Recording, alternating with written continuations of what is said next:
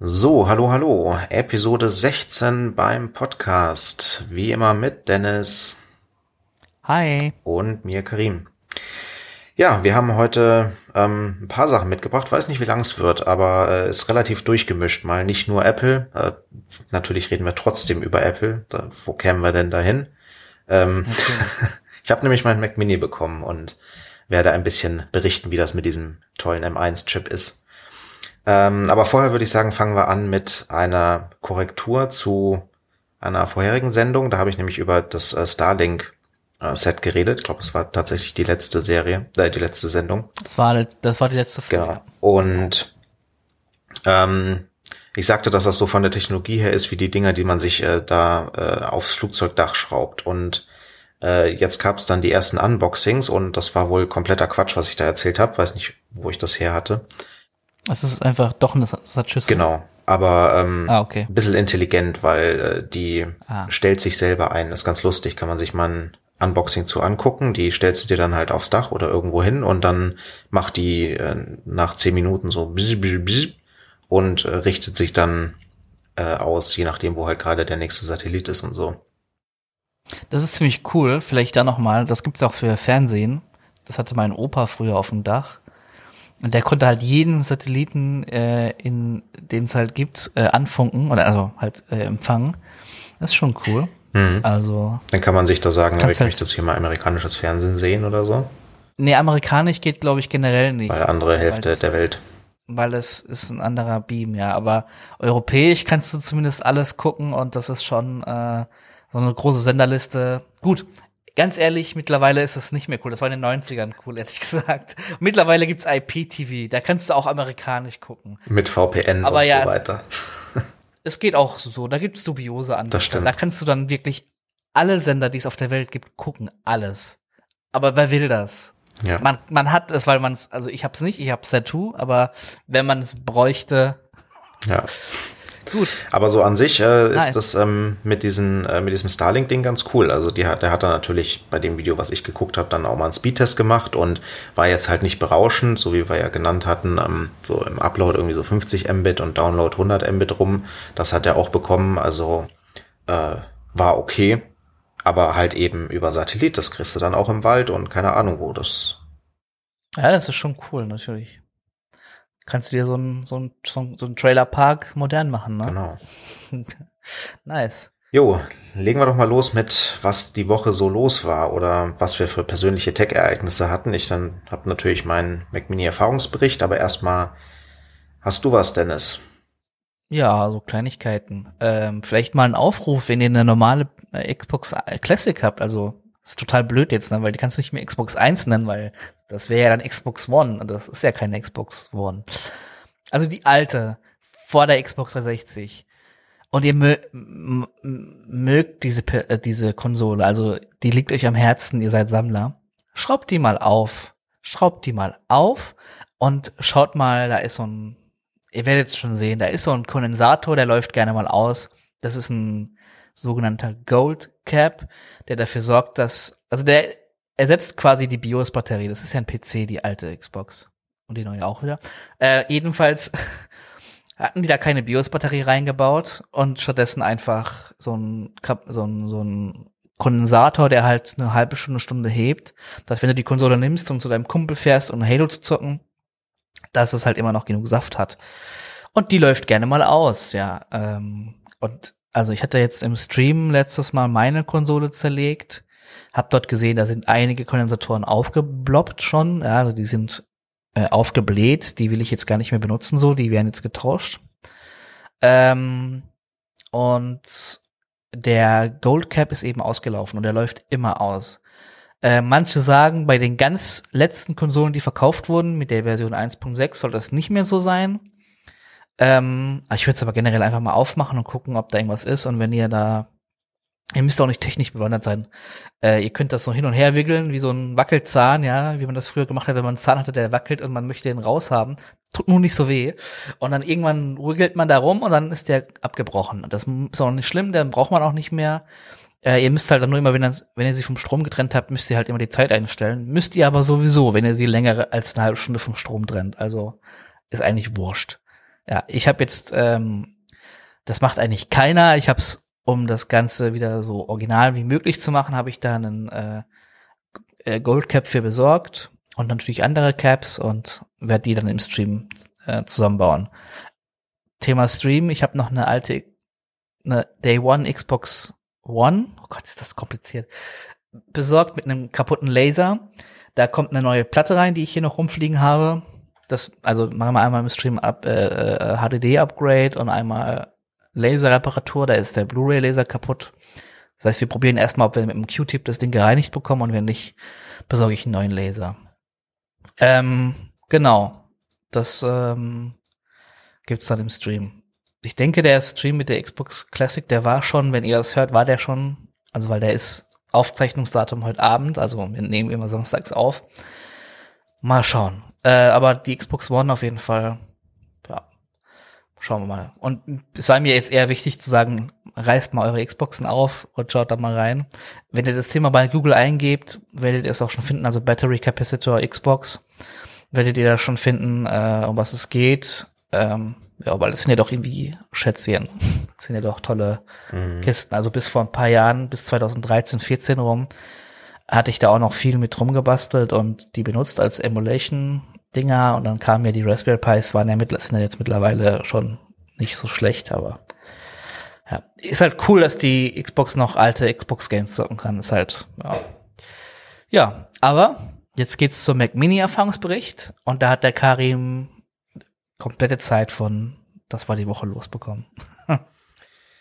ja, äh, leider konnte ich noch gar nicht so mega viel testen. Also ich habe den am Donnerstag bekommen und äh, Donnerstag, Freitag komplett voll äh, der Terminplan mit Arbeit und ähm, dann auch am Abend noch äh, Termine und Gedöns. Von daher hatte ich nicht wirklich arg viel Zeit, aber ich habe trotzdem versucht, natürlich ähm, den so ein bisschen zu migrieren. Ich habe ja vor, den dann als Hauptrechner zu verwenden und in, äh, das MacBook Pro bekommt dann meine Freundin.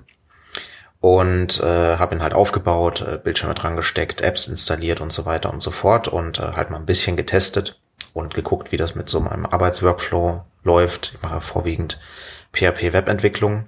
Ähm, und ja, also erstmal so der erste Eindruck ist halt, das Ding ist komplett leise, also man hört es halt überhaupt nicht, auch wenn ich da dann stundenlang Apps installiert habe und der die ganze Zeit irgendwas indexiert hat und halt eigentlich permanent dann auf mindestens 100% CPU-Last lief. Ähm, der Lüfter ging dann an und hinten kam dann so ein bisschen lauwarm raus, aber man hat ihn halt auch dann nicht gehört. Also der hat nie voll aufgedreht, seit ich ihn jetzt hab und meistens war er komplett still und äh, er ist sowieso kühl, also das ist schon erstaunlich. Und ähm, dann schnell, ja, ist er auch. Also so im allgemeinen Gebrauch fühlt er sich auf jeden Fall sehr snappy an und Grafikleistung auch sehr gut, zumindest bei Minecraft. Und ja, hatte sonst eigentlich auch keine Abstürze. Aber was mich am meisten beeindruckt hat, ist eigentlich, wie unbeeindruckend das Ding ist. Also man denkt sich ja irgendwie so neue Architektur, da läuft jetzt alles nicht und dann muss ich dann gucken, dass hier irgendwie meine ganzen Apps laufen und das haben sie mit Rosetta 2 echt super gemacht. Also wenn du dann das erste Mal da dann so eine Intel-App drauf packst, also eine ganz normale x86-App halt, dann sagt er dir erstmal, hey, damit ich das ausführen kann, brauche ich Rosetta 2. Dann klickst du halt auf äh, Ja, installieren. Dann macht er das. Ah, okay. Und dann läuft die einfach. Und den einzigen Unterschied, den man merkt, wenn man so ganz normale Rosetta-Apps wie zum Beispiel Photoshop und keine Ahnung was laufen lässt, äh, die IDEs sind auch alle noch nicht portiert, äh, ist, dass sie beim ersten Starten ein bisschen brauchen. Das dauert dann irgendwie so, keine Ahnung, fünf bis zehn Sekunden, bis der da wahrscheinlich rumkompiliert hat. Und dann ja, starten die und das war's. Dann läuft die halt einfach. Aber die starten wahrscheinlich, die starten wahrscheinlich immer so schnell, solange sich der Hash dieses, dieser App nicht verändert hat, denke ich mal. Oder? Genau, also wenn dann halt ein Update kommt, klar, dann äh, dauert es wieder ein bisschen, aber sonst äh, laufen die dann ganz normal. Also ist wie auf einem Intel Mac auch. Man merkt da echt keinen Unterschied. Auch performance-technisch habe ich jetzt nichts gemerkt. Lief einfach schnell, flüssig. War ich echt beeindruckt. Nice. Ja, also ähm, bin ich mal gespannt, wie die Langzeiterfahrungen sein werden. Ja, so ein paar Sachen habe ich noch. Also ähm, Ja, äh, für Leute, die sich auch so ein Ding geholt haben, kann ich äh, isappleSiliconReady.com empfehlen. Habe ich auch äh, in den Show Notes ah. verlinkt. Da äh, sieht man so ziemlich jede App, die man eigentlich braucht, aufgelistet äh, mit dem aktuellen Status. Also ob die unter Rosetta läuft oder äh, ob sie eben schon kompatibel mit M1 ist und äh, ab welcher Version sie kompatibel ist und was es für Probleme gibt und sowas. Das ist eigentlich sehr cool, da sich das anzugucken. Aber wie gesagt, also wer normale Entwickl also normale Arbeit auf dem Ding macht und nicht entwickelt, der kann da einfach alles machen. Also ich habe jetzt eben selber noch keine App gefunden, die in Rosetta 2 nicht läuft, außer eben, und das ist der Knackpunkt, Virtualisierungssoftware. Also zum Beispiel Docker und halt eben äh, VirtualBox und VMware. Das läuft alles noch nicht. Ah, ja. Weil sich da die API natürlich komplett geändert hat und die Entwickler da jetzt nachziehen müssen. Und das ist auch so das Hauptproblem, was ich jetzt eigentlich mit dem Ding habe, weil, also ich war mir schon vorher klar, ich äh, brauche halt virtuelle Maschinen zum Entwickeln und Docker-Images und sowas. Und ähm, das geht nicht so einfach. Ähm, von daher werde ich jetzt da wahrscheinlich dann erstmal einfach ähm, ja, andere externe PCs verwenden, also als Server, um da drauf zu arbeiten und dann mal gucken, wie lange das dauert. Bei Docker sind sie gerade schon aktiv dran und äh, VMware und Parallels natürlich auch. Ähm, aber das kann auch ein paar Monate dauern. Ähm, und eins, was ich noch äh, interessant fand, ist so, wenn du in der Kommandozeile bist, das äh, und dein Terminal-App äh, schon ARM unterstützt, wovon man ja ausgeht, dann läuft das natürlich unter ARM nativ. Und äh, wenn du jetzt dann Sachen hast, wie zum Beispiel Homebrew, was noch nicht wirklich äh, mit ARM läuft, da gibt's halt eben nur so eine erste Beta-Version, dann möchte man eventuell diverse Dinge in Rosetta ausführen, und zwar explizit. Ja, gibt's dann einen Befehl für? Genau, da kann man dann sagen äh, arch minus x8664 und dann den Befehl und dann wird der eben mit Rosetta ausgeführt. Kann ich empfehlen. Ja, ist ja nice. Macht man sich ein Alias hin, dann kann man da irgendwie LOL eingeben und dann äh, läuft das immer mit Rosetta. Und das klappt auch super. Also ich habe dann halt eben Homebrew einfach mit also in Rosetta installiert und der hat das gemacht und hat da nicht gemeckert und dann habe ich mir da einfach PHP installiert und keine Ahnung was und das lief einfach. Obwohl das dann eben alles nice. in Rosetta lief. Das, ich ich finde das echt beeindruckend, dass halt vor allem auch so Sachen, die dann einigermaßen systemnah laufen, da einfach funktionieren. Das haben die schon echt gut gemacht. Ja, das, das kein Apple, aber ja. ja. Ähm, Silicon Info ist noch ein Tool, was ihr euch als äh, M1-Besitzer mal anschauen könnt oder generell als ARM Mac-Besitzer. Äh, Silicon Info könnt ihr öffnen. Das ist eine App, die läuft dann so im Hintergrund und ist dann oben in der Bar. Und wenn ihr dann draufklickt, dann wird die App, die gerade im Vordergrund ist, wird äh, gescannt quasi und dann zeigt es euch an, ist das eine 64-Bit-App, eine ARM64-App meine ich, oder eine äh, Rosetta-App. Genau. Also ist auch ganz praktisch, wenn man da mal nicht sicher ist, sag mal, läuft das jetzt nativ oder nicht, kann man damit eben nachschauen.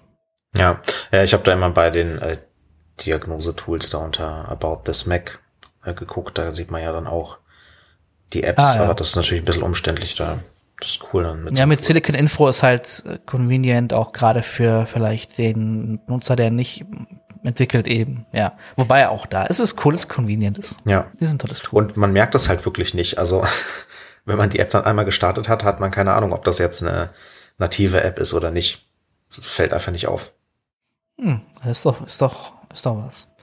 Ja, so, so ein paar Tools fehlen noch. Ich guck, guck hier gerade durch die, durch die Liste. Ähm, es gibt wohl zum Beispiel von Blender gibt's ein, also es, es wird mit Rosetta 2 läuft das und so weiter. Aber ist auch noch kein, hier, KK zum Beispiel ist, ist gut. Also KK ist ein äh, Entpackungsprogramm. Ähm, ja, ist doch nice. Warte mal, was soll ich denn? Ja, und man sieht auch, dass ah, die läuft. Entwickler wirklich äh, heftig dran sind, das alles für M1 zu unterstützen, weil da wird halt, wird ja jeden Tag geupdatet und jeden Tag wird die Liste mit nativen M1-Support einfach größer. Ja, Discord läuft. Discord läuft noch nicht, aber wird schon. Ja, also in Rosetta läuft das schon, ne? Ja, in äh, Rosetta läuft das, aber es ist, es ist eine Electron-App, also es wird auch wahrscheinlich bald geportet, weil Electron kann ja schon immer eins. Ähm, was wollte ich sagen? Genau, läuft die Snitch. Ja. Little Snitch. Little Snitch wurde auch schon angepasst. Also das äh, ist ja jetzt Ah. generell so ein bisschen anders, weil diese Kernel-Extensions nicht mehr unterstützt werden. Da müssen sie jetzt dann die ähm, API für äh, Network Traffic mitschneiden verwenden von äh, macOS und sind da ein bisschen beschränkt. Das ist ein bisschen doof, weil halt äh, so System-Apps dann nicht mehr genetwork trafficked werden können. Ähm, Ja, stimmt. Aber ja. Ja, da gab's ja einen riesen, da gab's ja auch so einen riesen Aufschrei, weil man gedacht hat, Apple würde die Leute abhören und dann kam irgendwie raus, das ist alles halb so schlimm. ja, Ja. Äh, hier noch äh, was, was wahrscheinlich schon selbst rausgefunden haben wirst, dass die ganzen JetBrains API, äh, IDEs nicht mehr funktionieren. Also die sind nicht Silicon optimized, die sind nur Rosetta 2. genau. Also sie funktionieren, sorry, äh, ich, ne, die sind noch nicht optimized. Ja. So rum. Aber du benutzt die ja, die laufen wahrscheinlich gut unter Rosetta, ne? Ja, also ich habe auf Twitter gelesen, dass manche da Probleme mit haben, aber ich persönlich zum Glück nicht. Also bei mir läuft das unter Rosetta 1a und ähm, soll auch in, im nächsten Release dann, glaube ich, so Ende des Jahres, also im nächsten Monat, äh, dann auch mit Support kommen. Aber für mich keine Probleme zum Glück. Ne, nice. Und hier, ähm, was wollte ich sagen? Genau. Ähm, WoW funktioniert auch. WoW ist sogar optimized, sehe ich gerade. Ist ja, ist ja ein Ja, Ding. sehr wichtig. Cool. Ja, Äh, äh, was wollte ich genau? Discord äh, habe ich gerade geschaut, äh, kann Probleme unter Rosetta machen. Aber Electron, naja, die underlying ja. Plattform. Also ich habe äh, Discord bei mir getestet, hat auch funktioniert, aber da muss man wahrscheinlich dann auch ein bisschen Glück haben. Was ich halt interessant fand, war auch, ich habe halt Minecraft mal gestartet, um mal zu gucken, wie die CPU-Performance ist, äh, also die GPU-Performance. Und das ist ja auch nur unter Rosetta, also ist auch noch nicht optimiert, aber läuft 1A. Also ich kriege da tatsächlich auf meinem äh, 1440p Monitor kriege ich 75 Frames und das ist halt die Cap von meinem Monitor. Also das klappt echt gut. Ja, dann ist ja geil. Cool. Also können wir zusammenfassen, äh, das wird die Zukunft sein. Ähm, und das wird ziemlich gut funktionieren. Das wissen wir jetzt schon anhand der Sachen. Klar, die Startschwierigkeiten dürfen nicht ausbleiben, aber die Startschwierigkeiten gibt's immer. Ja. Und ich würde mal fast behaupten, ähm, die Transition von PowerPC zu Intel hat auch nicht so ganz reibungslos geklappt. Und Ja, da klappt, ich glaube, ich glaube fast, dass das diesmal noch besser klappt. Obwohl, also Intel war ja eine Plattform, die wurde gerne angenommen. Ich weiß es noch wie, als wenn es gestern gewesen wäre, dass ich genau an dem Tag, als die ersten Macs dann rauskamen mit Intel, bei unserem örtlichen ähm, Apple Reseller war, äh, damals, als ich in Speyer gewohnt hatte. Und der hatte eben schon Intel Macs mit Windows XP damals drauf. Und ähm, das fand ich halt beeindruckend. Und das war so, jo, dann nimmst du Bootcamp, dies, das, ja. Ähm, genau. Also, mal schauen, wie das jetzt hier bei, bei den M1 Macs noch ist. Vielleicht da noch äh, mit, mit, mit, mit anderen Betriebssystemen außer macOS. Es soll ja möglich sein. Es soll ja wohl kein Secure Boot oder sowas sein. Ähm, also man kann wohl andere Sachen installieren, man muss halt nur noch portieren. ja genau, da hieß es ja, dass Microsoft da jetzt äh, am Zug ist, um Windows dafür äh, deren Systeme zu optimieren, ne? Aber angeblich Genau, weil das- möglich. Ja, weil das ist möglich, aber Windows liefert ARM Windows 10 nicht mit, also das gibt's nicht einzeln zu bekommen, das muss man quasi, wenn das Gerät damit, also Apple müsste die PCs mit Windows 10 ausliefern, dann hätten sie, aber wird ja nie passieren. Ähm, wobei es eigentlich cool wäre, wenn sie wieder so eine Kooperation machen würden wie früher, äh, wo sie Internet, Internet Explorer ausgeliefert hatten mit macOS 10.1 oder so. Ähm, auch total Banane eigentlich, weil sie selbst Safari noch nicht ready hatten. Und ähm, ja, Ja, super. mal schauen. Also, ähm, aber das passt ganz gut. Hast du noch was zu Mac Mini? Äh, nö, ich find's nur immer sehr äh, beeindruckend, äh, wenn dann halt so eine komplett neue Architekturzweig aufgeht und man dann plötzlich PC mit ARM machen kann. Ich meine, ging ja vorher auch schon, aber jetzt wird das dann ja aufgrund von äh, diesem großen Ökosystem, was da um Apple rum ist, ja auch eben wahrgenommen. Und dann wird's vermutlich auch in Zukunft wesentlich mehr Windows-Sachen mit, in, äh, mit ARM geben und die werden dann vielleicht auch ein bisschen besser funktionieren, weil man sich da mehr Mühe gibt. Und das finde ich äh, total spannend. Genau. Und darum geht's auch in, äh, in den News. Deswegen würde ich sagen, wir fangen mit den News an. Ähm, und die erste News, ähm, oder die ersten beiden News im Prinzip, da geht's um Windows 10. Genauer gesagt um Windows 10X. Und das ist quasi auch ein ähm, Rückblick auf unsere allererste Folge. Da haben wir über Windows 10 geredet, Windows 10X nämlich.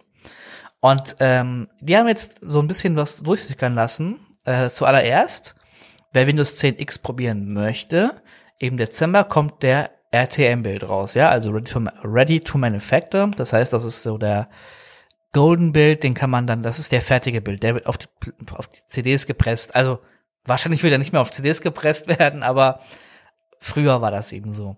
Das heißt, der ist fertig, der wird nicht mehr verändert, das ist keine Beta, der ist fertig. Die könnt ihr euch installieren. Ja, die ist dann in Microsoft Developer Network oder ich glaube auch auf diversen anderen Seiten kann man den legal sich runterladen und mit dem rumspielen. Ähm, gleich vorab, nicht auf Produktivsystem installieren, denn die können keine Windows 32 Apps. Windows 10X kann keine Win 32 Apps äh, ausführen, sondern nur Apps aus dem App Store. Ähm, aber Microsoft hat sich da was überlegt. Wie kriegen wir trotzdem Win 32 Apps ans Laufen? Äh, Spoiler, es wird eine native Lösung kommen, so gegen 2022 rum, wenn die ersten Tablets mit Windows 10X dann auch auf den Markt kommen. Solange hat sich Microsoft eben überlegt, ja, wir haben leider keinen Rosetta und Windows 10X wird auch viel auf ARM-Geräten betrieben werden und deswegen ähm, machen wir doch mal eine Cloud dahinter. Wir haben ja eine Azure Cloud, ähm, die können wir doch umbauen und das ist wohl eine Mischung aus Azure Cloud und Virtual PC, Virtual, den ihr Hypervisor gelöt, auch Hyper-V und wie das alles heißt das haben die da alles zusammengebastelt, ne? Kann ja Microsoft ganz gut so ein paar alte Sachen zusammenbasteln, so hier bitte ähm, so ein bisschen Reste essen von Microsoft und das ist jetzt deren Lösung. Wenn du eine Win230 App eben ausführst, wird das über die Cloud ausgeliefert. Ähm, wie genau das funktioniert, weiß ich nicht. Es ist einfach nur jetzt mal grob der Fahrplan von Microsoft. Wir liefern Win32 Apps über die Cloud aus und ähm, alles andere läuft nativ auf dem Gerät, was halt über den Store kommt, aber das äh, ist erstmal Cloud. Da bin ich ja gespannt. Also ob das dann wirklich so seamless funktioniert oder ob man, ob sie dann sagen, hier, wir machen jetzt mal ein bisschen Internet und äh, warte mal bitte und wir setzen dir hier deine VM auf, dauert jetzt fünf Minuten. Oh Gott. Ey, also ich warte eigentlich nur darauf, dass du eine Win Win32 App installieren willst und das Ding heißt, bitte warten. Und im Hintergrund setzt halt irgend so ein, so ein, so ein Skript, setzt dann eine VM auf, installiert Windows 10, setzt irgendwie die Treiber noch auf, keine Ahnung, wird IO-Treiber müssen noch rein und keine Ahnung was und dann so, es dauert noch ein bisschen, ganz kleinen Moment bitte. Moment. Jetzt. Oder teilst du dir vielleicht sogar eine VM mit irgendeinem anderen, das wäre ja datenschutzmäßig auch scheiße, dann gehst du in die Dokumente und hast dann die Dokumente von, nee, kann ich mir auch nicht vorstellen. Oder die also, machen das mit dem Linux-Subsystem und dann mit Wein. Oh. also ich bin gespannt. Ich werde mir eine VM aufsetzen und mal gucken. Ich weiß gar nicht, ob das ähm, direkt am Start dabei sein wird, aber ich schaue es mir mal an. Also ich mache mir eine VM und wenn Windows 10 X der ähm, RTM-Bild draußen ist, dann wird das Ganze natürlich getestet. Also, also da kommen ja dann auch wirklich viele Fragen auf, oder? Ist das dann kostenlos? Weil die haben ja dann da schon für ja, jede Anwendung nicht, ja. dann Serverkosten und so. Ich sag mal so, wenn deine Firma umstellt ähm, das wird schon, wird schon teuer werden. Ich schaue nochmal nach, ob ich irgendwas vergessen habe. Und was habe ich dann für eine Performance? Kriege ich dann Server-Performance? Weil dann kann ich da irgendwie da meine Bitcoins meinen. Mit einem fetten also, Server. Man muss dazu sagen, der Service heißt Cloud PC und du kannst den wohl auch standalone benutzen. Ähm, Uh, this feature is mentioned at businesses, but Windows 10X will also ship with the same technology to stream Win32 apps via Microsoft's cloud service. The idea is a lot like Windows Virtual Desktop, but will be more advanced and easier to use thanks to Microsoft Azure. Danke, Lili, dass du dich jetzt kratzen musst. Mein Hund geht immer ab, wenn wir hier Podcast aufnehmen. Ich glaube, dir gefällt das. Ähm, ja, also ähm, es gespannt. läuft wohl auf Microsoft Azure und ähm, ist wohl so ein, so ein, so ein Hybrid-Ding.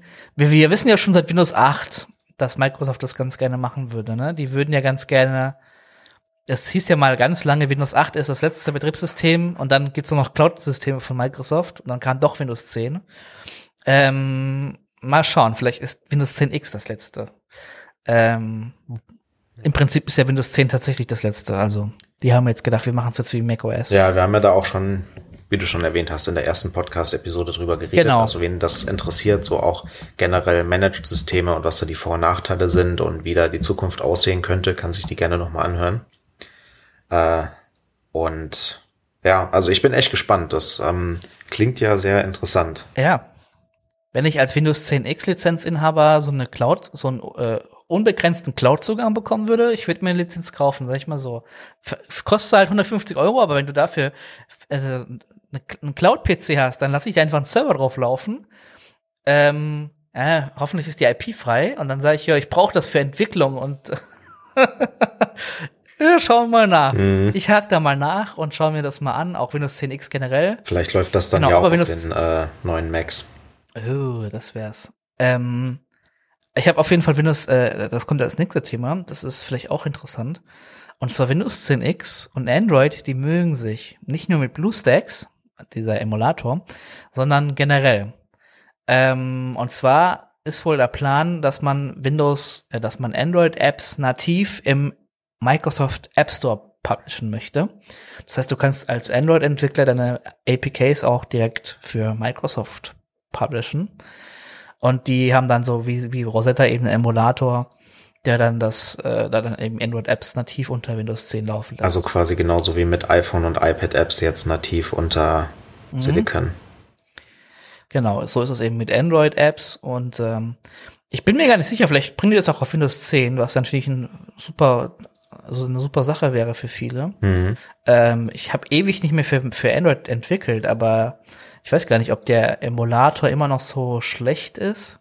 Ich weiß, dass er, dass er damals, als wir beide noch hart im Game waren, da war der ja katastrophal. Da hast du ja zehn Minuten Emulator gebootet, bis du mal deine App. Da hast du dir halt dann ein billiges Android-Telefon gekauft zum Debuggen.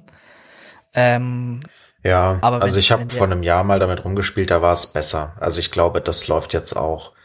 Ähm, ich weiß nicht, ob das, Das dann auf, halt- auf äh, x86 direkt läuft oder ob da trotzdem noch ARM äh, emuliert wird. Ich glaube, das läuft dann nativ. Kann man auswählen, denke ich. Ja, weil, weil ich, ich weiß, dass ähm, da, es gab übrigens mal so ein ganz weirdes Ding, da hat man Android-Handys mit äh, x86-Prozessoren gebaut von Intel. Da hat äh, Motorola mal ein paar gehabt, was halt super scheiße war, weil dann hast du halt ARM emulieren müssen. Ähm, dann hat, hattest du halt mal ein paar Apps, die waren nicht nativ für ARM und dann, ja, komm hör auf, das ist ein anderes Fass. Ja, passt aber Gibt's gut zum nächsten ist- Thema. Hat, hat, hat, hat nicht so ganz gepasst. Genau, Lenovo hat das nämlich gehabt und die haben jetzt was Neues. Mhm. Die haben jetzt einen Lenovo X1 Fold. Das ist das erste Foldable Tablet. Nice. Also das, was es ja jetzt auch schon für Smartphones gibt, dass man sich den Bildschirm so falten kann, ähm, das gibt's jetzt auch in Tablet-Form, äh, 13 Zoll, um genau zu sein. Und das kann man halt dann einmal in der Mitte durchklappen äh, und dann knackst's ein bisschen. Okay, nee, aber äh, dann hat man nur noch so ein halb so großes Ding. Äh, gibt's ein Video von MKBHD zu, äh, ist verlinkt, kann man sich mal angucken, das Review. Und äh, ich persönlich finde dieses Konzept wesentlich sinnvoller als bei Smartphones. Komme ich auch gleich zu, warum. Äh, erstmal noch so ein paar Infos zu dem Ding. Äh, ist sehr günstig, fängt bei 2500 Dollar an, kann man dann bis 3100 Dollar hochkonfigurieren. Und es ist also 2500 Euro ist auch günstig. Das Galaxy Fold kostet 2000 Euro. Das ist ein Smartphone. So gesehen, Es ist so, du hast ja auch einen einigermaßen okayen Chip drin. Also, ja, halt so ein Ah. Intel-Dingsbums, ne? ja, aber ich weiß nicht, ich denke mal, der wird sch schneller sein als ein Snapdragon. Ja, das, das stimmt, das schon. Und das ist natürlich halt ja auch dann eben x86, da kann man dann auch Sachen drauf laufen lassen, weil ist ja eben Windows 10 drauf, weil äh, der Plan ist, dass du das auch als Laptop benutzen kannst.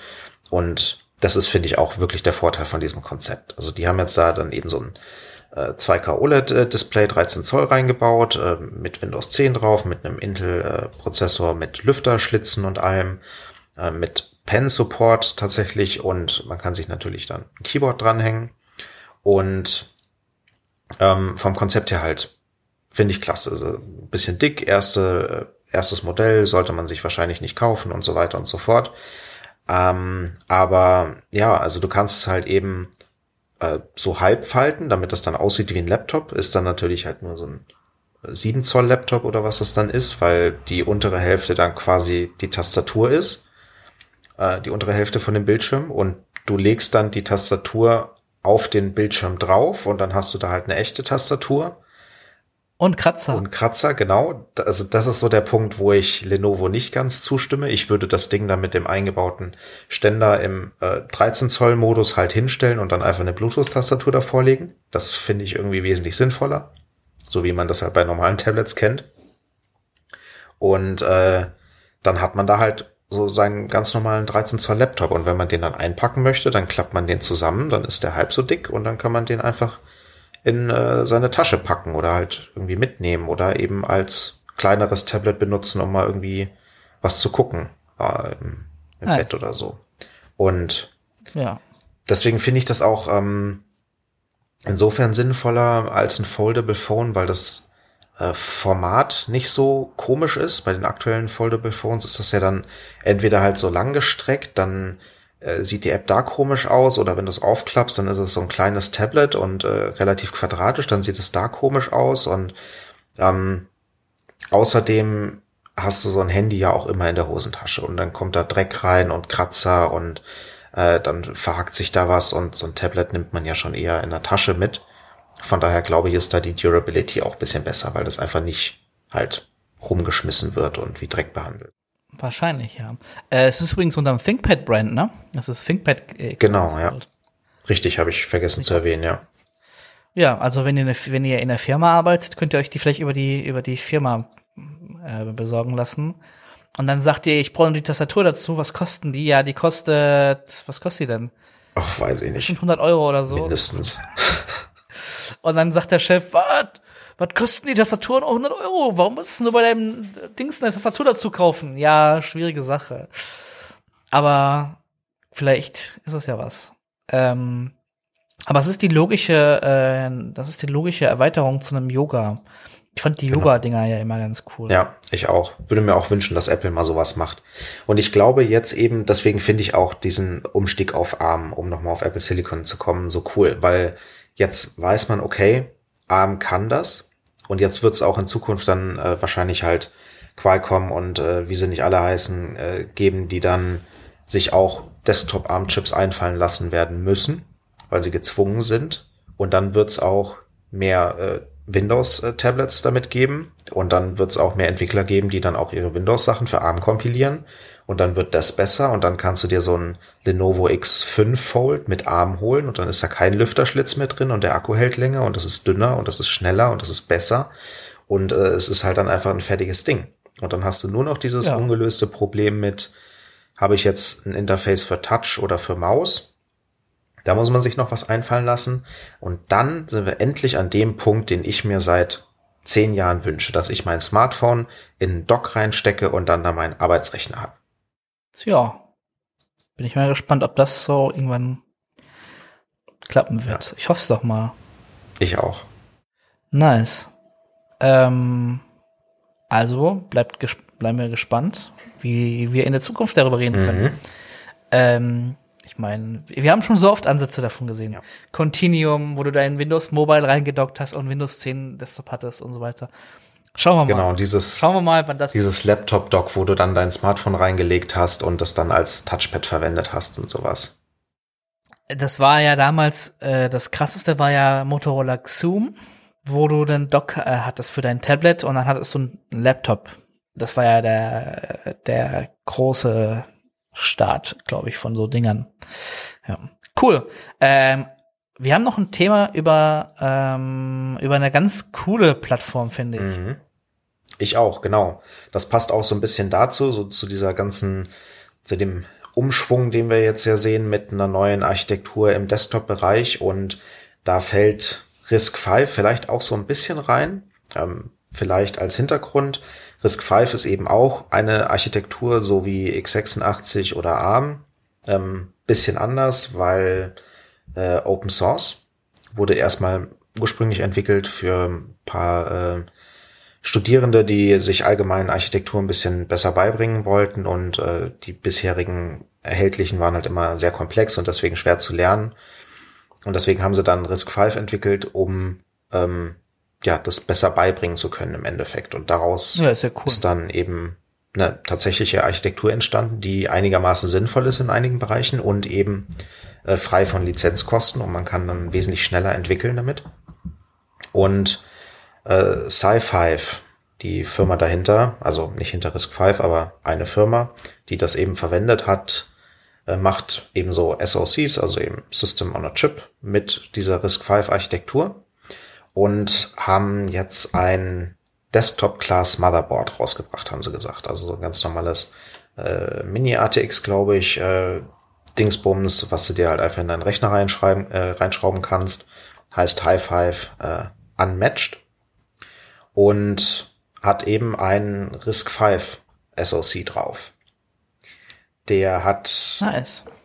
64-Bit, ist Linux-kompatibel, also für die Distributionen, die das daneben unterstützen. Und ähm, hat ähm, ja so zwei unterschiedliche CPUs verbaut. Ist auch ganz interessant. Also auf der Website kann man sich das dann auch zusammenklicken und kann da sagen, ich hätte hier gerne eine CPU mit den Kernen und dem und hier und so viel und das und das und dann machen die dir das. Ähm, ist natürlich jetzt nicht für den Endanwender gedacht, aber so vom Konzept her finde ich sehr cool. Und das ist dieses Motherboard ist erstmal so ein Dev-Board, also für Entwickler, die sich eben für diese Architektur interessieren, die können sich das kaufen, kostet irgendwie äh, so 665 Dollar und hat 8 GB RAM an, an Bord, äh, USB 3.2, Gigabit Ethernet, PCIe für Grafikkarte, M2 für SSD und WLAN und sowas. Also schon halt eben Desktop-Class. Und dann kann man da so ein bisschen mit dieser RISC-V-Architektur entwickeln. Man muss aber dazu sagen, ist noch nicht so super weit. Also von der Performance her wohl so vergleichbar, wenn nicht langsamer als so ein Raspberry Pi 4. Also da geht noch was. Aber ähm, ist auf jeden Fall cool. Und ich finde halt einfach, wenn wir jetzt wieder zwei Arch- Desktop-Architekturen haben, vielleicht kann man ja dann sich irgendwie Konzepte überlegen, wo man anfängt, auch schon mehrere Architekturen zu unterstützen, dass dann äh, man eben so Universal Binaries hat, die dann alle drei oder was auch immer Architekturen unterstützen, damit man dann als Hardwarehersteller ein bisschen flexibler ist und auch als Endkunde sich dann zwischen den Architekturen einfach entscheiden kann, weil die Apps sowieso kompatibel mit allen sind. Weiß nicht, wie realistisch das ist, aber fände ich cool. Ja, doch. Also, warum nicht? Vor allem Risk 5 ist eigentlich eine coole Plattform. Ähm, der Raspberry Pi 4 ist ja ARM-basierend und ähm, jetzt ist ARM in den Mainstream gekommen auch irgendwie. Und ich könnte mir vorstellen, dass so eine Risk 5-Plattform da auch ein bisschen ähm, Risk in den Mainstream bringen könnte. Vielleicht. Ja, also vielleicht Zumindest in den Bastler. Risk 5 ist das neue Also- ARM. Ja, als Bastler bist du ja quasi schon so ein bisschen, äh, ne? Vor allem ARM ist ja jetzt komplett, äh, äh, ist ja eh, also schon lange, aber jetzt so richtig halt in, in den Händen von Nvidia auch und so weiter. Und Risk 5 ist ja Open Source, also ja. Ja, ich könnte mir Ich mein, vorstellen, was- dass ARM äh, so in den nächsten fünf bis zehn Jahren dann runtergewirtschaftet wird von Nvidia und äh, Apple dann anfängt auf Risk 5 umzusteigen und dann sehen wir in 15 Jahren eine Transition von ARM zu Risk 5. Ja, warum auch nicht, ne? Also Risk 5 ist aber auch, kann auch, kann auch was. Die können auch, wenn du da entsprechend gute Prozessoren baust. Ja. Klar. Genau, ist ja vom Konzept her, äh, also dieses Risk äh, steht ja für Reduced Instruction Set, soweit ich weiß. Und das ist ja ARM auch. Also die, das ist ja so der Unterschied zu der Complex Instruction Set von x86 und hat dementsprechend einfach weniger Instruktionen, die wirklich in, äh, in den Chip gelötet werden müssen im Endeffekt. Und äh, dadurch ist es auch von der Architektur her einfacher, diese Chips zu entwickeln und man hat dann auch mehr Flexibilität. ist halt, also ARM steht halt für Advanced Risk Machines. Ähm, ist halt eine Weiterentwicklung von Risk, vom ursprünglichen Risk, aber Risk 5 ist ja auch eine Weiterentwicklung vom ursprünglichen Risk. Genau. Ja. Ist aber ein Risiko. Das ist äh, ein Risiko. Genau. Ja, cool. Also bin ich mal gespannt. Jo, kommen wir zu Problemen mit der PlayStation. Das ist auch ein Risiko. Und zwar eine PS5 kaufen, das ist ein Risiko. Generell neue Hardware kaufen ist ein Risiko. Ich möchte jetzt hier wirklich nicht gegen die PS5 bashen. Äh, es gab auch Xbox Series X's mit einem defekten Laufwerk und defekten Netzteilen. Aber PlayStation, Sony hat diesmal den Fehler gemacht, den Microsoft mit der 360 damals gemacht hat. Wir spulen nochmal zurück. Ähm, Microsoft hat damals die 360 ein Jahr früher rausgebracht als die PS3, um schon mal am Markt gewesen zu sein. Ja, es gab Leute, die haben dann eben ein Jahr lang schon die Xbox genutzt und dann hatten sie gar keinen Bock mehr, die PS3 zu kaufen. Ja. Ähm, und das wollte eben, und da Sony, äh, Microsoft dieses Jahr auch wieder so früh schon am Start war und Infos gedroppt hat zur Series X, musste Sony nachziehen, weil die Leute waren, okay, es gibt den neue Switch, es gibt die äh, neue Xbox, wo bleibt Sony? Und dann musste Sony relativ schnell nachziehen und hat halt, äh, äh mein Lehrer hätte gesagt, irgendwas so hingeschnuddelt, ja. Ähm, das Teil ist top, die PS5 ist top, die Performance ist auch top. Aber es gibt so kleinere Probleme, die da wären.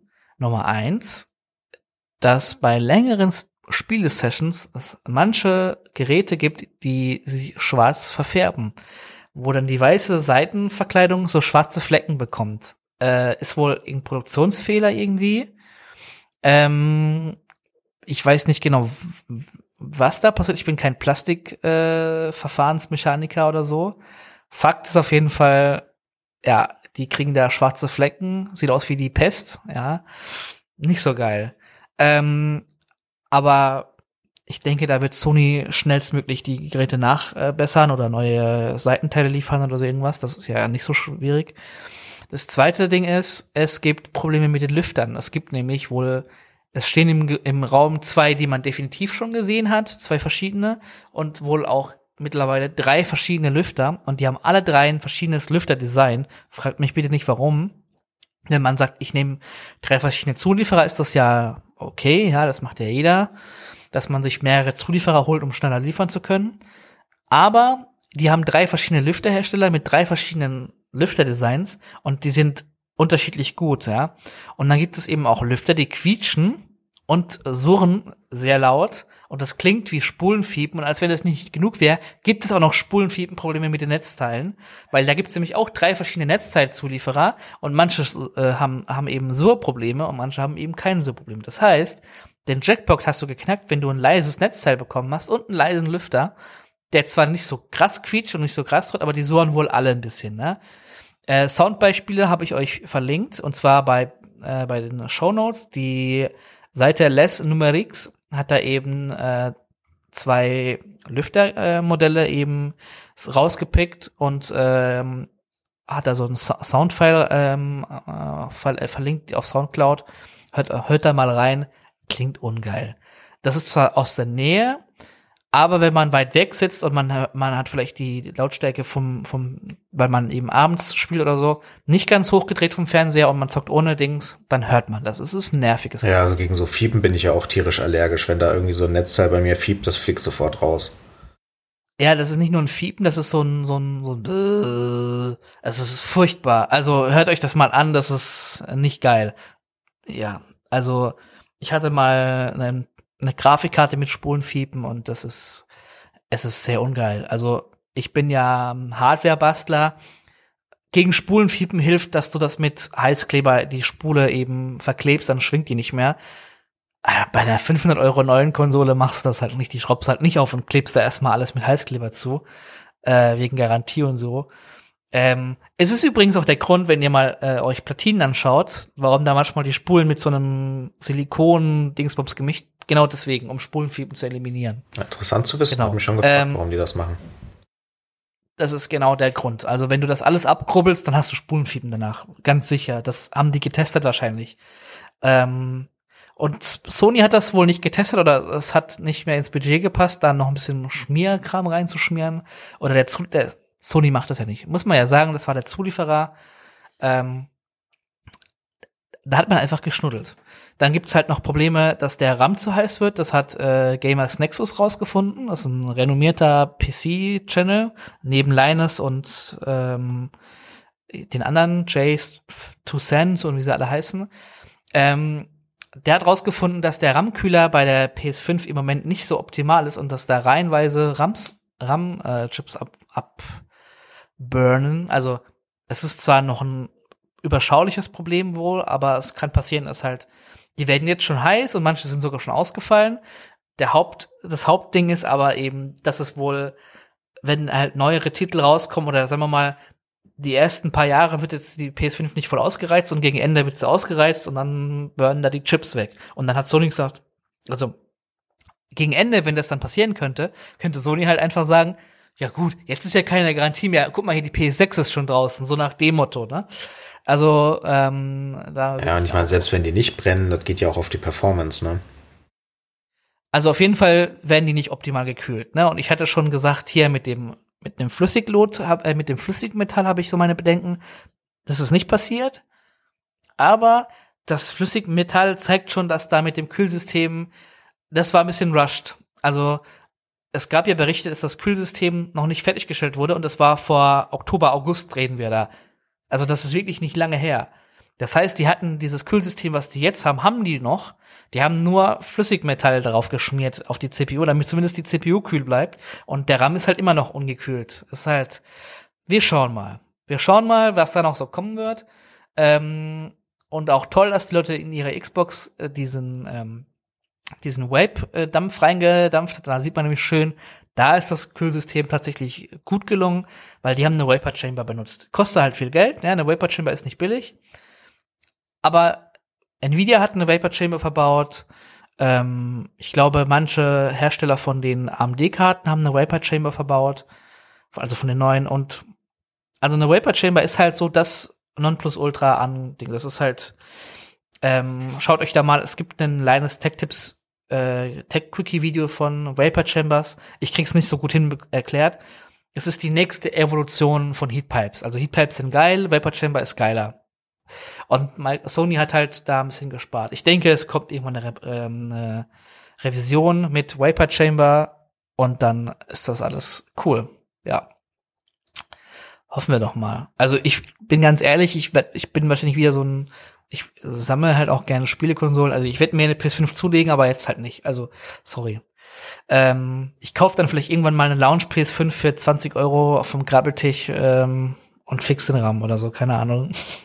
Ja, da wird ja dann, das wird ja in Revision dann noch äh, gefixt. Also wenn man da noch ich, ein bisschen ich, wartet, ich wird es wahrscheinlich aus. besser.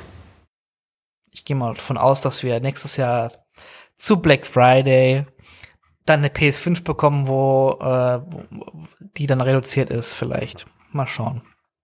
Mit einem coolen Spiel als Bundle auch. GTA 6. Genau. Vielleicht. Ja, oh, das wäre cool, ja. Aber ne, zu viel zocken ist auch nicht gesund, weil da muss man nämlich zum Arzt und ähm, beim Arzt ist man dieser Tage nicht so gern. ja. Zumindest ab 2022 vielleicht nicht. Ähm, okay. Geht um E-Rezepte. Äh, sollen äh, eben ab 2022 nur noch E-Rezepte ausgestellt werden. Also man kriegt dann nicht mehr irgendwie so ein Zettel, wo dann drauf steht, äh, hier so und so viel bitte zur Apotheke gehen und abholen, sondern das läuft dann alles über die Cloud.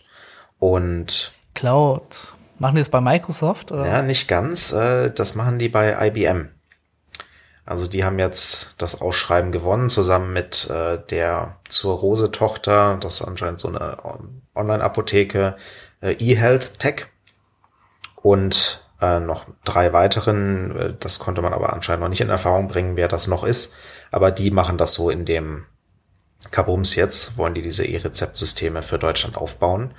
Und federführend ist da eben IBM, so wie ich das verstanden habe. Und da habe ich mir gedacht, also erstmal vom Konzept her so, was man sich halt äh, vorstellt. Also der Arzt gibt das Rezept dann eben da in seinem Computersystem ein und dann wird das verschlüsselt und dann wird das an zentraler Stelle in der Cloud abgelegt und dann kriegt der Patient halt einen Code, also ein Passwort im Endeffekt, gibt das der Apotheke und die Apotheke kann dann in deren System eben das Rezept sehen und bearbeiten. Ist ja geil. Jo, also vom Konzept her halt ganz okay. Ähm, scheint auch Wert auf Sicherheit gelegt zu werden. Ähm, wie das dann im Detail aussieht, wird man dann sehen. Das wird jetzt dann erst angefangen zu implementieren. Ich hoffe, da äh, ist der Chaos Computer Club dann auch dahinter. Gehe ich mal von aus. Und äh, ich hoffe doch mal. Ja. Also ich bin gespannt, vielleicht um da noch kurz reinzugrätschen. Die aktuellen Rezepte sind nicht fälschungssicher. Nee. Die haben keine Sicherheitsmerkmale.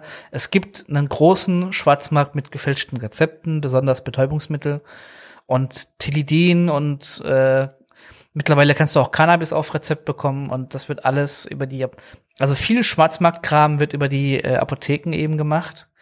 Ähm, und dann werden halt, kriegen halt Leute irgendwie Rezepte gefaked und ja, also es ist nicht so geil.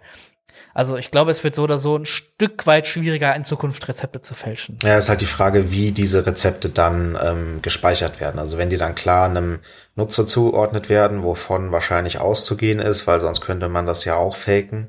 Äh, mhm. Dann ist die Frage, ob das halt lange gespeichert wird oder ob das dann wieder gelöscht wird und ob dann da äh, irgendwie eine Datenbank angelegt werden kann, mit was für äh, Medikamente dieser Patient eingenommen hat und ähm, das muss man halt gucken. Also angeblich ist Voraussetzung, dass auch der Cloud-Provider nicht auf diese Rezepte zugreifen darf, also dass die wirklich Ende zu Ende verschlüsselt sind. Hoffen wir mal, dass das ähm, auch so bleibt und sich da nicht irgendwie der Seehofer mal wieder denkt, uh, pff, Verschlüsselung böse. Ist das ein deutsches System, ja, ne? Soll dann ein deutsches System werden, genau. Okay, nicht europäisch. Gut, dann wird's mit XML-Dateien funktionieren. Okay, haben wir schon geklärt jetzt. Datenbanken, ja, wir haben hier so ein paar XML-Dateien und da steht dann halt in XML geschrieben dein Rezept. Solange es nicht Excel ist. ich sag's nur, am Ende ist es wirklich XML. Ja, aber ich habe mir dann überlegt, was ist denn jetzt eigentlich mit dieser IBM Cloud? Also muss man da jetzt Angst haben oder ist das eher gut, dass IBM das macht? Also ich habe mir eben den IBM Wikipedia-Eintrag angeschaut. Fun Fact, die haben seit 1972 ihr Logo nicht geändert und das sieht man auch. Vielleicht das mal zu sagen. Es ist immer noch dieses streifige IBM-Logo, das jeder kennt und das auf den alten äh, ThinkPads drauf war. Ja. Aber ich habe mir überlegt, IBM Cloud, die, äh, wenn man da auf deren äh, Website geht, dann äh, sieht man da hier ganz viele äh, große äh, Kunden, die IBM Cloud verwenden. Äh, ich klicke da mal eben drauf. Sieht man das hier irgendwo? Ähm, nee, das sind die Dinger, die die machen. Guck mal, die IBM Cloud, die sieht schon aus nach 2008 da dieses IBM Cloud Logo, das sieht schon moderner mhm. aus. Da sind sie technisch auf jeden Fall schon mal auf dem, auf dem Sprung von 2.9, 2.10 rum. Genau. Hier sind, als Cloud, hier als Clients. Also Exxon Mobil, ja. Walmart, Honda, Panasonic, Harley Davidson. Ähm, sehr große Marken also. Und ich habe in, ich habe eigentlich noch nie was von IBM Cloud gehört. Also ich habe zufälligerweise vor ein paar Wochen mir die mal angeguckt aus irgendeinem Grund, ähm, aber ich habe noch nie gehört, so wie man halt hört, Cloudflare ist ausgefallen oder AWS ist ausgefallen oder Microsoft hat wieder irgendwelche Server abgeschaltet. Das hat man bei IBM Cloud noch nie gehört.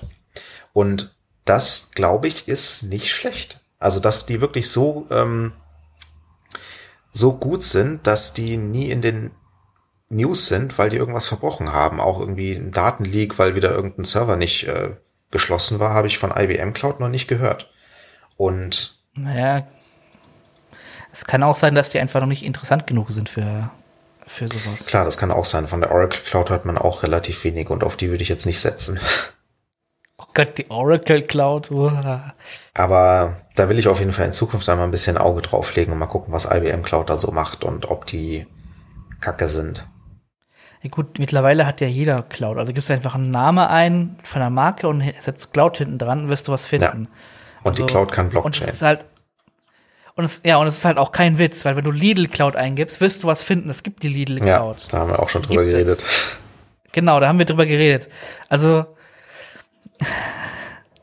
ja, warum haben wir eigentlich nicht auf die Lidl Cloud gesetzt? Naja. Das ist, oder auf die Telekom Cloud, ne? Ich meine, hier mal ein bisschen Cloud made in Germany oder SAP-Cloud, die SAP-Cloud. Die, aber klaut die SAP jetzt oder nicht? Die Cloud bestimmt. Oder und klaut die Telekom? Nun, da äußere ich mich nicht so. Das könnte böse sein. Naja.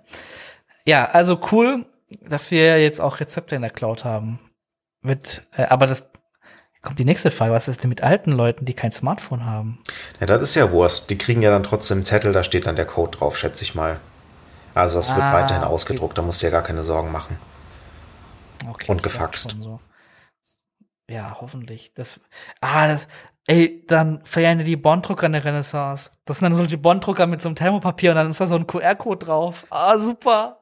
Ja, wir brauchen mehr Bons. Vielleicht besteht die Cloud ja auch einfach nur aus Faxgeräten. Das sind keine Computer, sondern Oh Faxgeräte. Gott.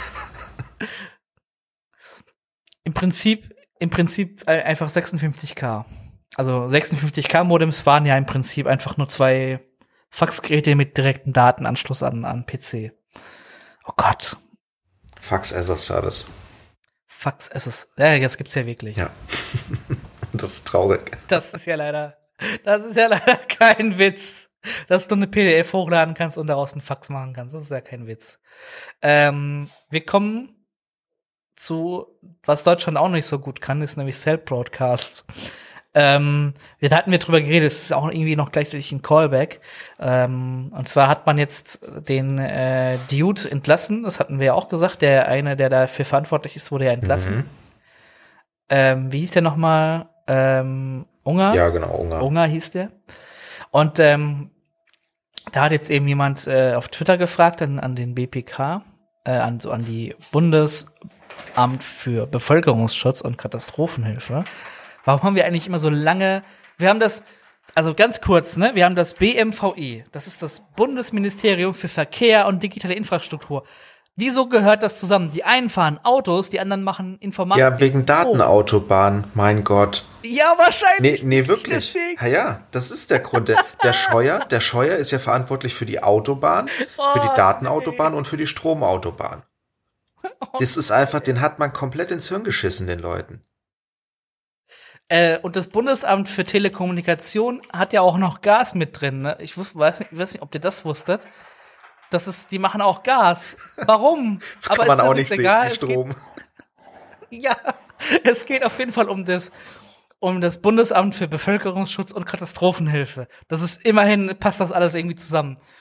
Und da hat eben einen User, Wi-Fi-Freak heißt der, äh, der hat geschrieben, wann wird es zuverlässige Warnungen per Cell Broadcast geben? Und da sagt das BBK, das prüfen wir im Moment mit allen beteiligten Stellen. Und ob die Einf äh, Einführung von Cell Broadcast als an MOVAS, das ist wohl den, deren, genau, Mobile, Mobile One System ist das, angeschlossenes System sinnvoll ist äh, und wie es durchgeführt werde. Ähm, was ist MOVAS? Es gibt eine neue Seite, warnung.bund.de und die zeigt euch auch aktuelle Warnmeldungen in Deutschland an, ja.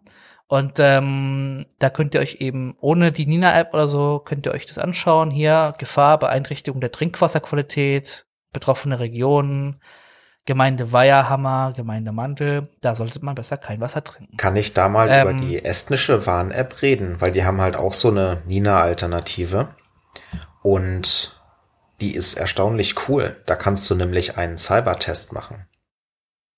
Cybertest. Mhm. Und Wow. äh, ist das dann so, so bin ich hackbar? Ja, so ungefähr. Also es ist allgemein so das, was man halt zum Beispiel in Firmen auch öfter mal bekommt, so ähm, beim Onboarding, da kriegst du dann halt so ein paar Videos vorgespielt und da ist dann eine Situation und da ist dann irgend so jemand, der halt einen USB-Stick rumliegen lässt und jemand anders steckt den halt an und äh, dann musst du halt sagen, ja, das war schlecht, weil und äh, ich sollte mein Passwort ähm, so und so wählen, weil und halt so einen Kurs, den man dann durchmacht, um halt ein bisschen Awareness für Cybersicherheit zu bekommen. Und der Kurs ist echt gut, also es ähm, lernt man was. Und allgemein ist die App auch äh, sehr schlecht, äh, sehr gut für ähm, generell Warnungsgedöns. Also sind halt dann Informationen für wie verhalte ich mich bei einem Erdbeben und bei einem Atomschlag und keine Ahnung was. Und das Schöne ist, die Sachen sind alle offline verfügbar. Also der lädt die halt initial runter und dann hast du die App halt auch, wenn du kein Internet hast. Und das ist, finde ich, für eine äh, Krisen-App echt cool. Wollte ich nur mal Also einwerfen. Estland generell, cooles Land. Ähm, ist das nicht aktuell bei euch auch so, dass ihr nicht so viele Sonnenstunden habt, um da mal ganz kurz drüber zu reden? Ja, wird schon echt früh dunkel. Ja. Ähm, dann gehen in Estland die Vitamin D-Absatzzahlen hoch, denke ich mal. Weiß ich nicht. Ich meine, so, viel- so schlimm ist es nicht. Es ist, glaube ich, äh, eine Stunde am Morgen und am Abend ähm, mehr und weniger äh, als in Deutschland. Also im Endeffekt zwei Stunden ähm, dunkler. Ist es länger gemütlich eigentlich? Genau, also ich finde das nicht schlimm. Ich bin ja sowieso nie draußen. Stimmt. Gut, ähm, aber jetzt kommen wir noch zu einem Epic Fail-Win. Äh, und den hat Apple verzapft. Und da reden wir jetzt nochmal drüber. Und dann kommen noch ein paar Kurzmeldungen. Aber erstmal der Epic Fail-Win von Apple. Karin. Genau. Ja, ist im Endeffekt auch so eine Halbkurzmeldung. Ne? Ich glaube, die meisten werden es mitbekommen haben. Epic hat ja, haben wir auch schon oft drüber geredet, ähm, Apple verklagt, weil die nicht ähm, Apple verarschen durften und da ihr eigenes Bezahldings reinmachen und gegen die AGB verstoßen.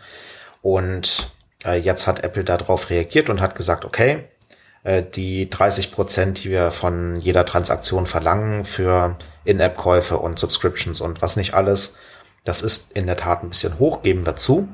Deswegen machen wir das jetzt auf 15 Prozent. Das heißt, man muss nur noch die Hälfte an Apple zahlen. Äh, der einzige Haken ist, wenn du mehr als eine Million Euro oder Dollar Umsatz im Jahr machst durch den App Store, dann fliegst du leider raus aus dieser Regelung und musst weiterhin 30 Prozent an Apple zahlen. Und das ist halt eine, eine sehr kluge Regelung, weil zum einen pinkelt Apple damit Epic halt voll ans Bein, weil die jetzt es geschafft haben, die Prozente runterzuregeln, was ja vermutlich deren initiales Ziel war, aber halt für alle außer für Epic.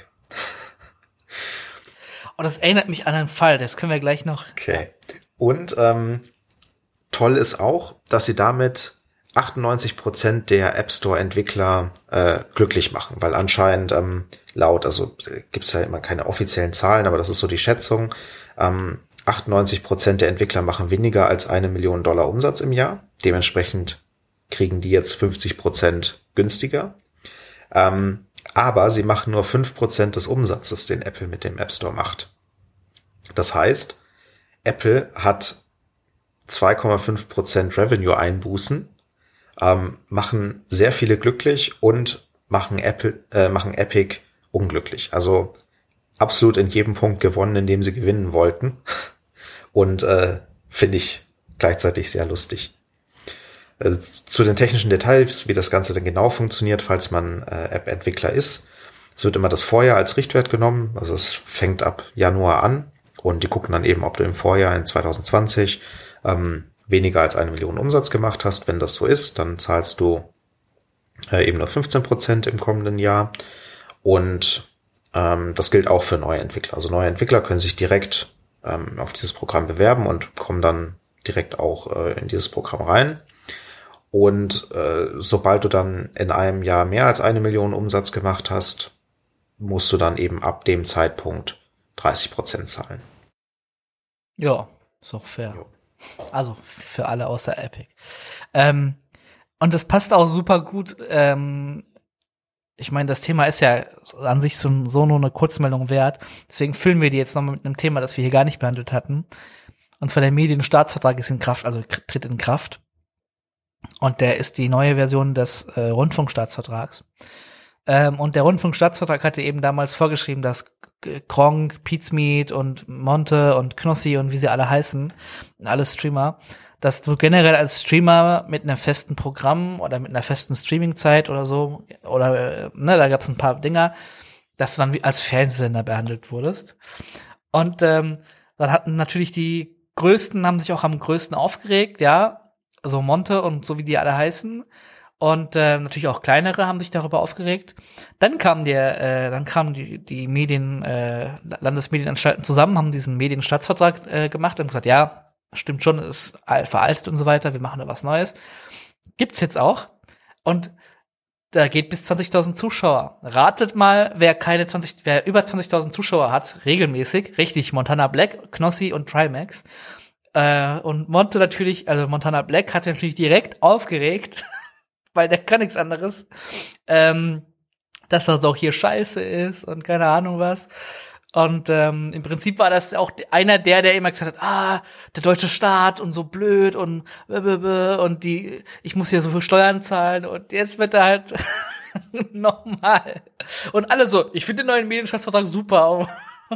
Herr Kronk ist ja auch ganz knapp drunter, ne? Der hat ja irgendwie so 19.000 ja. oder sowas. Richtig, und Montana Black denkt sich halt auch nur so, ja, danke, Alter. die Pizza Meets hatten das ja damals ähm, angezettelt. Also Pizza Meet hat da, hat da eben viel Ärger bekommen, weil die hatten einen ähm, Twitch-Kanal Pizza Meet TV und da liefen halt 24 Stunden und sieben Tage die Woche eben äh, die Wiederholungen vom YouTube-Kanal. Also da haben sie einfach einen YouTube-Kanal Dump gemacht, auf den Server geschmissen und streamen das halt. Und ähm, naja, im Prinzip gar nicht mehr so dumm gewesen, die Idee, weil konntest ja immer Werbung ausspielen. Äh, aber da hat die Medien, Landesmedienanstalten eben haben da damals gesagt, nee, das ist ein Fernsehsender, weil da läuft 24-7 Programm. Ähm, und das hat halt immer noch 1000 Zuschauer oder so gehabt und ja, jetzt gibt es eben, jetzt ist das eben legal. Weil es, es werden keine 20.000 Zuschauer werden. Ja, schaut euch den mal den Vertrag an. Da regelt auch noch einiges mehr. Ähm, das wollte ich nur, das passt sehr gut zu dem Thema, weil es trifft halt genau die, die am lautesten äh, geschrien haben, die trifft es halt dann immer noch, aber die kleineren trifft es halt nicht mehr. Die können halt nicht mehr sagen, ja, und ich auch. Moment mal, ich ja gar nicht mehr. Das ist ja nur noch er. Und ehrlich gesagt, die, die 20.000 Euro, äh, die 20.000 Zuschauer haben, die werden auch so viel Geld haben, um einen Jugendschutzbeauftragten zu, beauf äh, zu du kannst ja die USK als Jugendschutzbeauftragten äh, engagieren. Das geht ja. Ähm, und dann hast du auch das Problem nicht mehr. Aber ne, es ist halt immer wieder Kohle, die du halt abdrücken musst. Ist halt ja, so. Aber genau, so sollten ja eigentlich auch Gesetze sein. Sollten ja so sein, dass du halt trotzdem keine große Einstiegshürde hast und äh, noch anfangen kannst, das zu machen mit relativ wenig Aufwand. Und wenn es dann eben professionell wird, dann musst du dich auch an Gesetze halten und äh, mehr äh, strengere Regeln einhalten. Also das finde ich, finde ich Absolut. auch gut. Ja. Also wenn, wenn du 20.000 Zuschauer hast und das sind halt auch viele junge Leute, dann solltest du halt auch darauf achten, dass du erst ab 10 oder 11 Uhr FSK 16, FSK 18 Spiele zockst und vorher halt nicht.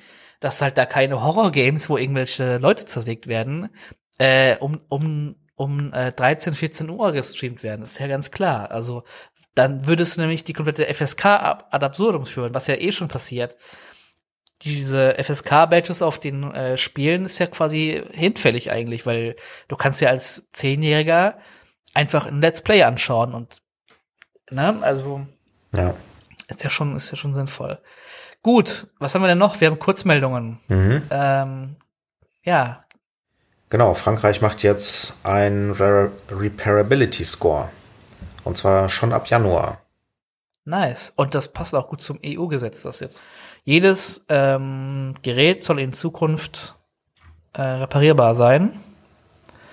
Und bin ich mal gespannt. Also, man soll wohl so sein, dass wenn du das kaufst, das Gerät, dass du äh, vorab schon mal äh, informiert wirst, wie teuer sind die Ersatzteile für das Gerät und äh, dass, das, dass der Hersteller immer Ersatzteile bereithalten muss und die reparierbar sein müssen. Ja, finde ich schon mal sehr cool. Also äh, gibt dann jetzt mhm. halt eben einen Score von eins bis zehn, klebt dann auf der Packung drauf und äh, dann weißt du gleich, okay, das Ding kann ich wegschmeißen, wenn es kaputt geht oder kann ich vielleicht reparieren lassen oder sowas. Was ich mir jetzt noch wünschen würde, wäre, dass auch ähm, die Hersteller draufschreiben müssen, wie lange sie äh, intendieren, für das Ding Software-Updates zu geben. Dann mit dann halt diese ganzen äh, billig Android-Hersteller da dann draufschreiben müssen, ja, wir wollen Updates geben für zwei Monate. Und dann kauft das hoffentlich keiner mehr. Ja, das ist dann was anderes. Äh, was was ich ganz interessant finde, wäre so Sachen wie AirPods zum Beispiel. Wie machen die das dann mit der Reparierbarkeit? Aber das werden wir dann sehen. Also ich denke, also Apple ist ja. Da musst du ja eigentlich nur den Akku austauschen. Und ich habe mir da mal so ein Teardown angeguckt, also mehr so ein zerreißtes Ding.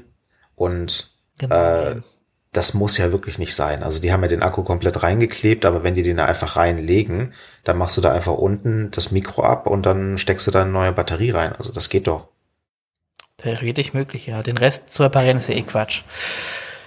Gut, ähm, dann haben wir noch eine Kurzmeldung. Nvidia, äh, die haben ja die 30er-Serie an GPUs gelauncht und wie jedes Tech-Produkt dieses Jahr gibt es nur begrenzte Stückzahlen. Ich denke einfach, es liegt daran, dass man am Anfang des Jahres nicht in China produzieren konnte und eben nicht den Stock äh, erhöhen konnte. Ähm, und deswegen haben wir so ein paar Lieferengpässe, außer bei Apple irgendwie. Ich glaube, die haben ein bisschen Dollar gepeitscht. Naja, ähm, die haben auch so ein bisschen Lieferengpässe, ne? Ich warte immer noch auf meine. Aber nicht so krass wie die anderen. Also, ja, okay, aber nicht so krass wie die anderen, finde ich. Wie auch immer, Nvidia hat äh, die 30er GPUs gelauncht und die wurden halt komplett von Scalpern aufgekauft, also von Wiederverkäufern. Und äh, stellt sich raus, Nvidia hat auch sehr viele GPUs direkt an Miner verkauft. Wieso Miner? Was ist interessant an Minern? Für die, also warum ist Mining wieder ein Ding? Weil der Algorithmus für Ethereum Mining wohl umgestellt wird und dann sind neue GPUs wieder besonders effizient dafür, also neue Nvidia GPUs und äh, hoffentlich nicht die AMD GPUs. Ähm, heißt also, je nachdem, wie das dann ausgehen wird, also wenn zum Beispiel nur die Nvidia GPUs für Mining cool sind, dann muss man halt auf AMD ausweichen. Was heißt muss? Ja, da könnte ich auch gleich noch eine andere Kurzmeldung machen. Und zwar AMDs Radeon RX 6800 XT, das ist wirklich ein komplizierter Name, hat die äh, RTX 3090 in den Benchmarks geschlagen oder ist dicht auf. Also ähm, da gibt es die Variante von äh, Red Devil, Power Color Red Devil. Und die hat also in den Tests äh, die 3090 geschlagen bei der Bauer. Ja, also coole Sache. Mhm. Wenn ihr dazu schlagen wollt, die ist halt billiger als die 3090, hat aber 3090 Leistung. Das ist cool. Du hast noch was, worüber du dich aufgeregt hast, oder? Ja, ich habe noch einen Aufreger der Woche. So, äh, Corona-Hilfen sind das Thema.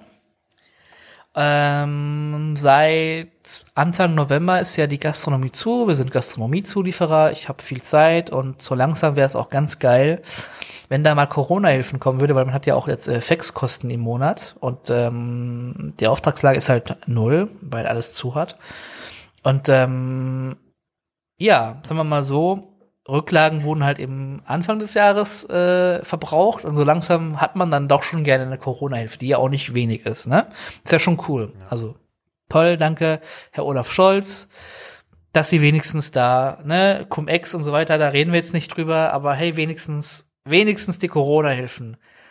Wenn wir in Deutschland nicht so ein Problem mit IT hätten, ähm, und ich kann da auch nur drüber lachen, weil was anderes kannst du halt in diesen Zeiten nicht machen, ja, es ist halt, was willst du machen? Ähm, unser Steuerberater hat uns informiert, dass er den ganzen Tag eigentlich vor seinem Rechner sitzt. Die Werte in dieser Seite, also das auch noch ein Ding, die ersten Corona-Hilfen durfte jeder beantragen, hat natürlich, gab viele Betrug, und deswegen geht es noch über Steuerberater oder Buchprüfer. Geil. Danke auch an wieder an die, ist ja immer so, die halt Scheiße bauen, worunter jetzt alle leiden müssen. Egal. Steuerberater macht das. Ist eh geiler, weil der Steuerberater sagt dir, wie du den Antrag stellen sollst, dass du möglichst viel Kohle bekommst. Ne? Cool. Ähm, jedenfalls wollte er uns eben, es gibt da wohl zwei Hilfen, die wir beantragen dürfen, wollte er uns da anmelden. Und dann gibt man da eben die Werte ein. Das heißt, man gibt da halt ein, was man letztes Jahr verdient hat und keine Ahnung was, was man dieses Jahr verdient hat, so grob. Und dann ähm, schickt man das ab, gibt noch die Firmendaten ein und dann ist das Geld innerhalb von zwei, drei Tagen auf dem Konto. Was ja ganz geil ist. Wenn da nicht das Problem wäre, dass die äh, Hilfen auf, ich weiß nicht, welcher Server das ist, das werde ich noch recherchieren, ich sag's euch.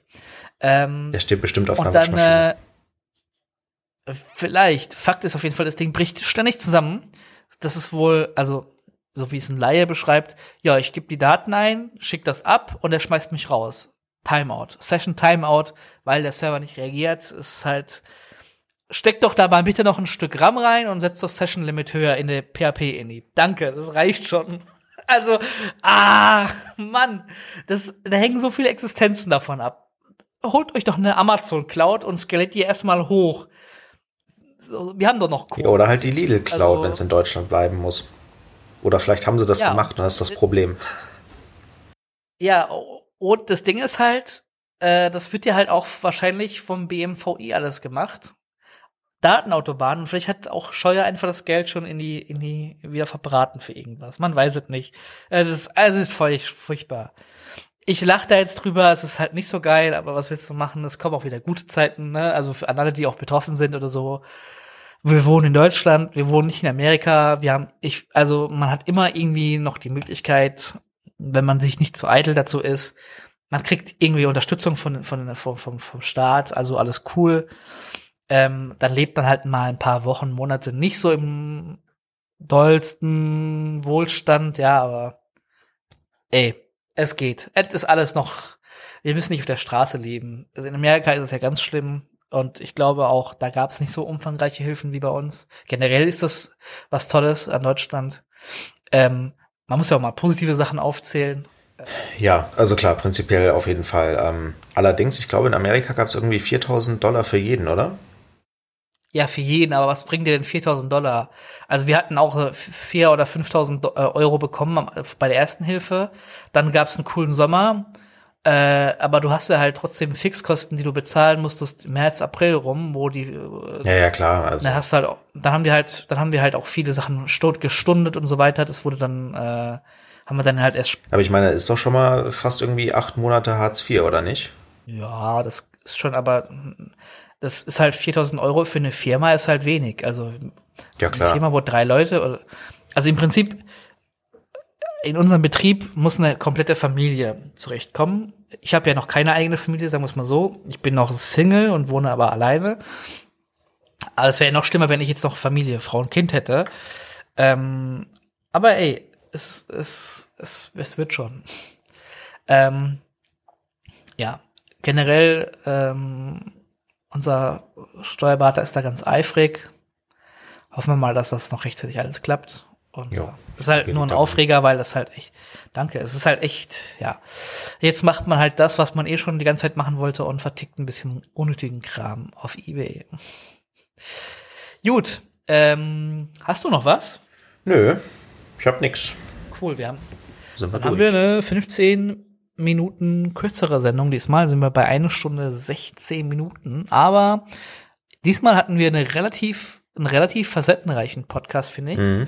Nicht so monoton wie die letzten Sachen, weil eben auch diesmal, es ist einiges passiert. Apple hat keine Keynote gehabt, ja, vielleicht kommt im Dezember ja noch mal eine Apple Keynote. Dann hätten sie Quartett komplett. ähm, aber gut. Würde ich sagen. Jo. Das war's für die Woche, oder? Verabschieden wir uns. Vielen Dank fürs Zuhören. Ja, dann äh, haut rein, Leute. Äh, tschüss. Ciao, ciao.